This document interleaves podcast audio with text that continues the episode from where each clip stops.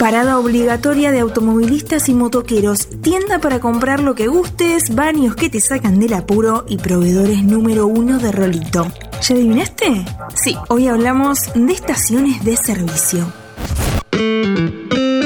Alta tensión. Buenas, buenas, ¿cómo va? Estás escuchando Alta Tensión, el podcast de energía de interés general. Hoy te cuento en 5 minutos todo eso que siempre quisiste saber sobre las estaciones de servicio, pero no estoy sola. Mi nombre es Guillermo Lego, gerente general de la Confederación de Entidades de Comercio de Hidrocarburos y Afines de la República Argentina.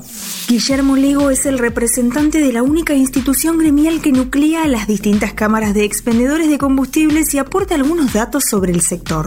La cantidad de estaciones que hay en el país son aproximadamente 5.200 estaciones, de las cuales 4.800 corresponden a empresarios privados que tienen contratos por el uso de la marca y la bandera con las distintas petroleras. Hay un, porcentaje importante que son las denominadas bocas blancas, que en realidad no tienen contrato con empresas en particular así petroleras, o sea, con marcas determinadas, pero tienen contratos de provisión con los distribuidores, generalmente distribuidores mayoristas. En conjunto, eh, de las, de las 5.200 estaciones, dan trabajo a aproximadamente 60.000 personas.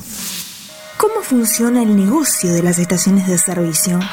Hay dos tipos de operaciones. Una es eh, lo que es consignación, o sea que el expendedor vende por orden y cuenta a la petrolera. Es el caso específico y único de las estaciones de IPF. Concretamente, el resto de las marcas trabajan por compra y venta, o sea, el estacionero, el empresario compra el combustible a la petrolera y después se vende al público. En el caso de las estaciones IPF, los precios al ser producto de la petrolera están determinados por la misma empresa, o sea, por IPF.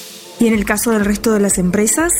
Las eh, empresas establecen un precio sugerido al cual siguen los empresarios. Esos precios sugeridos están en relación al mercadeo, o sea, la competencia para establecer, digamos, en distintas ubicaciones o en distintas zonas geográficas del país los valores de referencia. Y sobre eso se basan los estacioneros para mantener un equilibrio en el mercado o en la zona. ¿Cuál es el margen de ganancia que deviene de la carga de combustibles?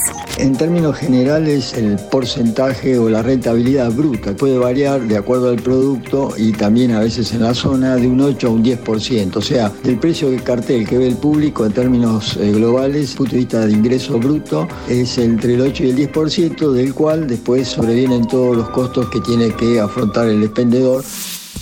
También le consultamos a nuestro entrevistado por la importancia de los mercados en las estaciones han ido desarrollándose cada vez más. El cliente iba a cargar combustible a la estación de servicio y de paso hacía alguna compra de acuerdo a su necesidad. Hoy por hoy el concepto va cambiando y el cliente va por una necesidad y de paso carga combustible, con lo cual estos tipos de negocios han ido incrementando en tamaño, en volumen. En materia de coyuntura, ¿cuál es el análisis respecto de la escasez de gas para garantizar el abastecimiento? Eso debe a distintos factores. Los precios internacionales, atento a la situación bélica en Europa, con una materia prima a 106 dólares el barril, no permite importar gasoil para completar el consumo interno. La necesidad de exportar crudo para generar divisas hace que falte 10% del ingreso de este producto, o sea, del crudo, a las refinerías. Y el 5% de biodiesel que se mezclan normalmente con el gasoil, por un tema de precios, el productor lo está destinando para producir aceite de soja y no como mezcla para las destilerías. Estos eh, cuatro factores son los que están influyendo directamente en la escasez de gasoil. ¿Qué pasa con los precios del combustible? Este año hubo un aumento en febrero y después a mitad de marzo. Según las empresas petroleras, que son los que disponen los precios, hay un desfasaje aproximadamente del 32-33%. Con lo cual, con ese desfasaje hay una presión hacia un, aumento de precios. Y por otro lado, los impuestos, también es una necesidad fundamental para el Estado. O sea, es uno de los principales impuestos que recauda. No están prácticamente con valores de hace un año atrás en la parte impositiva. Ese es más o menos es el, el panorama actual. El funcionamiento del comercio de combustible impacta de lleno en nuestra vida cotidiana. De allí la importancia de fijar reglas claras que otorguen estabilidad al sector. Espero que te haya gustado este capítulo. Yo soy Antonella Liborio y te espero en el próximo episodio de Alta Tensión.